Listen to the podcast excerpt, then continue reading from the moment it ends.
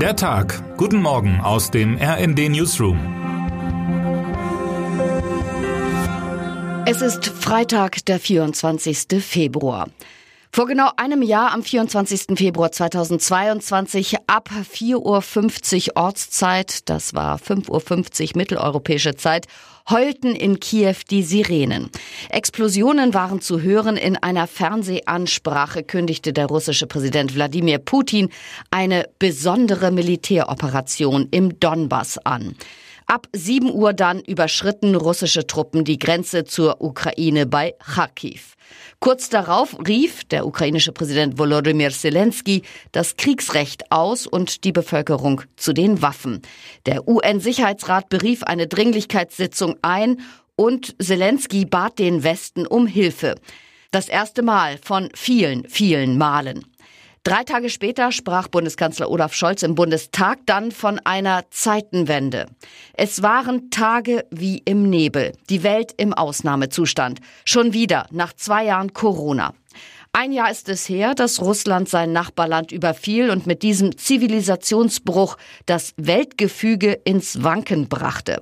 Seit 365 Tagen nun tobt Putins sinnloser Krieg und die Welt scheint am Jahrestag ratloser denn je, wie er zu beenden wäre. In der Nacht kam in New York die UN-Vollversammlung zusammen. Gewiss kein Zufall, dass die Weltgemeinschaft exakt zum ersten Jahrestag des Angriffskrieges ein Signal der Geschlossenheit auszusenden bemüht war. Doch mit welchen Mitteln die westliche Welt auch immer versucht, dem blutigen Treiben Einhalt zu gebieten, wie streng auch immer Resolutionen formuliert sein mögen, wie hart immer neue wirtschaftliche Sanktionspakete auch greifen mögen und wie sehr man in Paris, Kiew, Berlin oder Washington hofft, Druck auf den russischen Machthaber auszuüben, ein Ende des Krieges ist nicht in Sicht. Denn auch wenn es sich Sarah Wagenknecht und Alice Schwarzer noch so sehr herbei imaginieren, für die Sprache der Diplomatie ist Putin schlicht unempfänglich. Der renommierte Politologe Herfried Münkler kritisierte das Manifest für Frieden von Schwarzer und Wagenknecht, denn auch völlig zu Recht mit den Worten, sie betrieben mit kenntnislosem Dahergerede Putins Geschäft. Der Gedanke, einem Kriegsverbrecher einfach fremdes Land abzutreten, um seine Gier zu mildern und ihm eine halbwegs saubere Exit-Strategie zu basteln, ist mindestens naiv. Ein ostukrainisches Bodengeschenk, damit der Despot aus der selbst angerichteten Katastrophe sauber herauskommt, wie kann man das ernsthaft erwägen? Mal abgesehen von der Frage, warum die Damen ihr Manifest nicht einfach mal direkt an den Herrn richten, der den grausamen Irrsinn ursächlich herbeigeführt hat, den Despoten im Kreml. Natürlich, es wird Putin auch an diesem Morgen herzlich egal sein, wie empört sich die westliche Welt bei den Vereinten Nationen in New York gibt. Es ficht ihn nicht an, dass Bundesaußenministerin Annalena Baerbock gestern Abend vor den Vereinten Nationen ein klares Signal gegen den Kremlherrscher forderte. Jeder hat die Gelegenheit, zum Frieden beizutragen.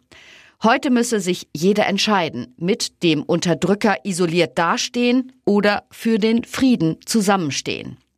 Es interessiert den Aggressor im Kreml auch nicht, dass UN-Generalsekretär Antonio Guterres davor warnte, weiter mit dem Einsatz atomarer Waffen zu drohen und es höchste Zeit sei, sich vom Abgrund wegzubewegen. Immer und immer wieder fordert Zelensky als Friedensikone im olivgrünen T-Shirt mehr Munition, schwere Waffen. Doch das Wesen von Mahnungen und Dringlichkeitsappellen ist es nun mal, sich abzunutzen. In den USA sind gerade noch 48 Prozent der Amerikanerinnen und Amerikaner nach einer aktuellen AP-Umfrage bereit, der Ukraine militärisch zu helfen. Der Rest ist entweder dagegen oder hat keine Meinung. So viele Fragen, so viele lodernde Feuer der Politik. Was will China? Wer kann vermitteln? Was hat Russland langfristig vor? Wie sehr verfängt die Kreml-Propaganda wirklich? Welche Druckmittel bleiben dem Westen? Wohin mit all den Geflüchteten?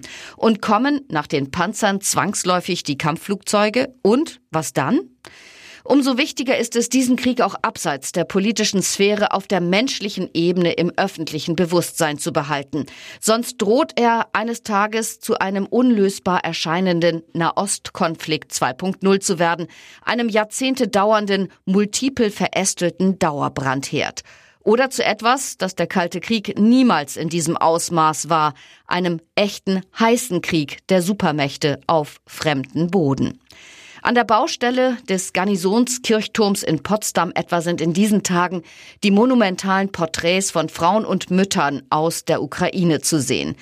Die Botschaft der eindrücklichen Bilder, was immer auch geschieht, wohin auch immer die Welt sich dreht, niemals dürfen wir die Menschen in der Ukraine allein lassen, auch wenn ein Frieden in weiter Ferne scheint. Und jetzt wünschen wir Ihnen einen guten Start in den Tag. Text Imre Grimm, am Mikrofon Christiane Hampe. Mit rnd.de, der Webseite des Redaktionsnetzwerks Deutschland, halten wir Sie durchgehend auf dem neuesten Stand. Alle Artikel aus diesem Newsletter finden Sie immer auf rnd.de slash der Tag.